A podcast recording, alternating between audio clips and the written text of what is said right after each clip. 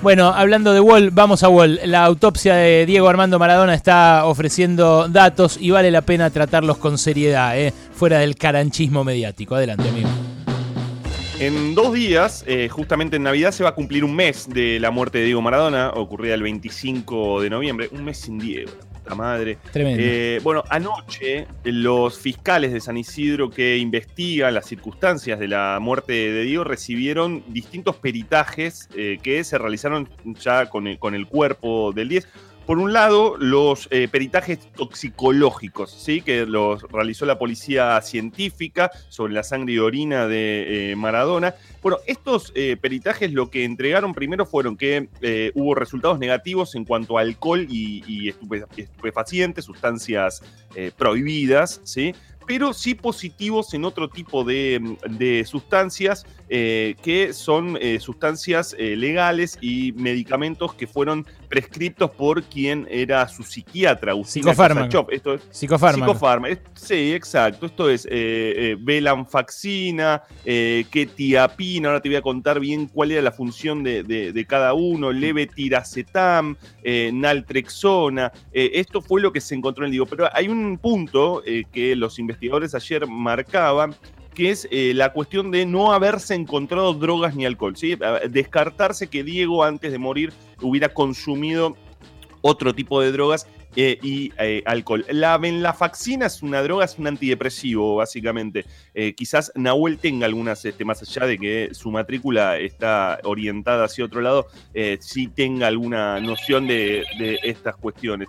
El, el levetiracetam es un antiepiléptico, ¿sí? Y eso tiene que ver con actuar sobre el sistema nervioso eh, para producir eh, una di- disminución de la capacidad de reacción. Diego estaba en medio de un tratamiento eh, contra, por la abstinencia, por el alcoholismo, básicamente. Y, y ese punto, la naltrexona, es lo que bloqueaba el efecto, ¿sí? Para evitar esa abstinencia, para evitar, evitar complicaciones en esa abstinencia, ¿sí?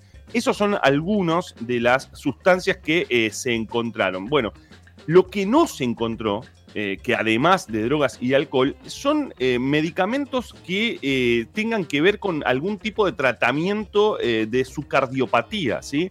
Eh, no, es decir, no se estaba llevando adelante eh, con Diego Armando Maradona eh, un tratamiento para tratar una miocardiopatía que mm, la, la autopsia incluso marcó que sufría una mi- mi- mi- miocardiopatía crónica en el ventrículo cu- izquierdo y que causó el edema pulmonar que provocó la muerte de Diego. Eso no se estaba tratando. Y este es un punto muy, muy concreto porque lo que se está investigando es si hubo abandono de personas, si hubo mala praxis en, en el tratamiento de Diego. Diego no estaba siendo seguido ni por un médico clínico ni por un cardiólogo. Lo trataba eh, Leopoldo Luque, a quien eh, lo hemos visto eh, frente a las cámaras, que El es de la un moto. neurocirujano. Sí.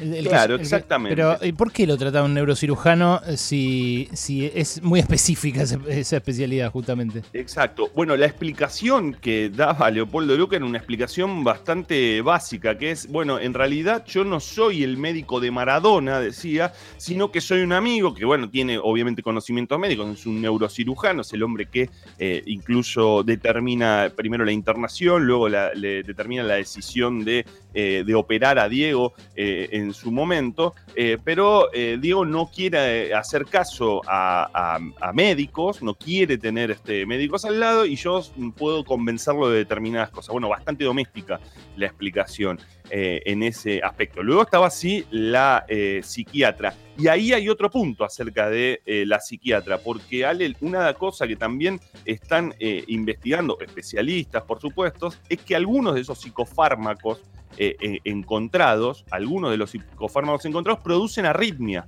¿Sí? Claro. Eh, y, y esto lo tienen que analizar porque si estamos hablando de un paciente que no recibía medicamentos por eh, su cardiopatía crónica, eh, además lo que no debía recibir eran, eran psicofármacos que pudieran Claro. producir algún tipo de arritmia. No, pero además cuando alguien toma tal cantidad de, de drogas legales, que son drogas también, eh, no solamente se hace adicto, sino que además eh, destruye otras partes de su cuerpo. Eh, antes de un tratamiento prolongado con pastillas muy invasivas para el estómago, por ejemplo, se, arma todo un escudo gástrico, con, y, lo mismo tienen efectos colaterales cardíacos, o sea, es re loco que no haya tenido justamente el seguimiento de un médico de de todo su cuerpo, ¿no? Eh, ahora ante la vista de, ante la evidencia de que tenía todas estas cosas encima, es, criminal directamente.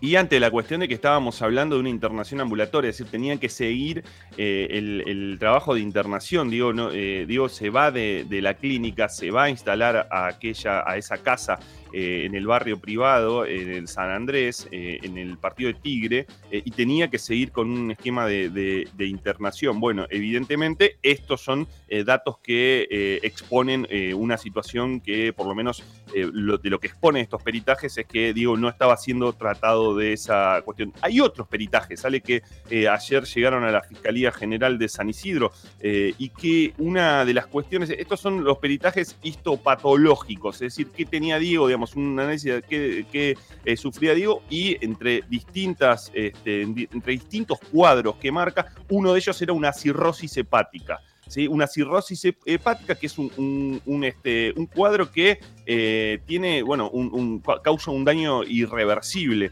eh, en ese punto que tiene eh, dos, eh, dos, causas, según explican especialistas, ¿no? Y siempre ir con cuidado estas cosas, no, no somos médicos, consultamos a fuentes médicas, por supuesto, para contar esto. Hay dos, dos orígenes, dos causas que pueden tener este cuadro. Una de ellas es una hepatitis y la otra es un abuso del alcohol. ¿sí? Una, un abuso crónico del alcohol. Diego sufrió hepatitis, en el año 82 tuvo hepatitis, en el año 82, Diego a fines del 82 estaba en Barcelona, en ese momento, pero además eh, eh, recién contábamos, estaba recuperándose del de, eh, alcoholismo, por lo menos estaba haciendo un tratamiento y el cóctel de psicofármacos que le da la psiquiatra eran para un hombre que estaba tratando de recuperarse del alcohol, además de haber tomado alcohol a lo largo de su vida en, otros, en otros momentos.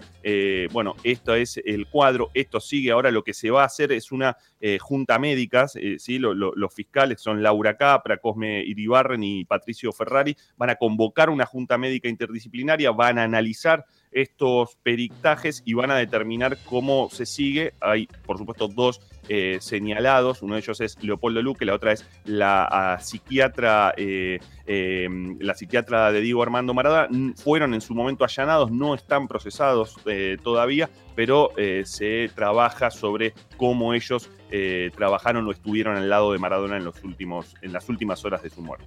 Bien, eh, la verdad que es algo eh, siempre feo hurgar en la muerte de alguien, pero cuando se trata de alguien como Diego Maradona hay que hacerlo con especial cuidado, porque bueno, lo vimos, vimos el, cariño de la gente, vimos lo que sufrió la gente cuando, cuando falleció. Lo vamos a seguir haciendo así, tratando de eh, no meternos en esas miserias que, bueno, a veces traen clics, traen rating, pero no te acercan para nada a la verdad.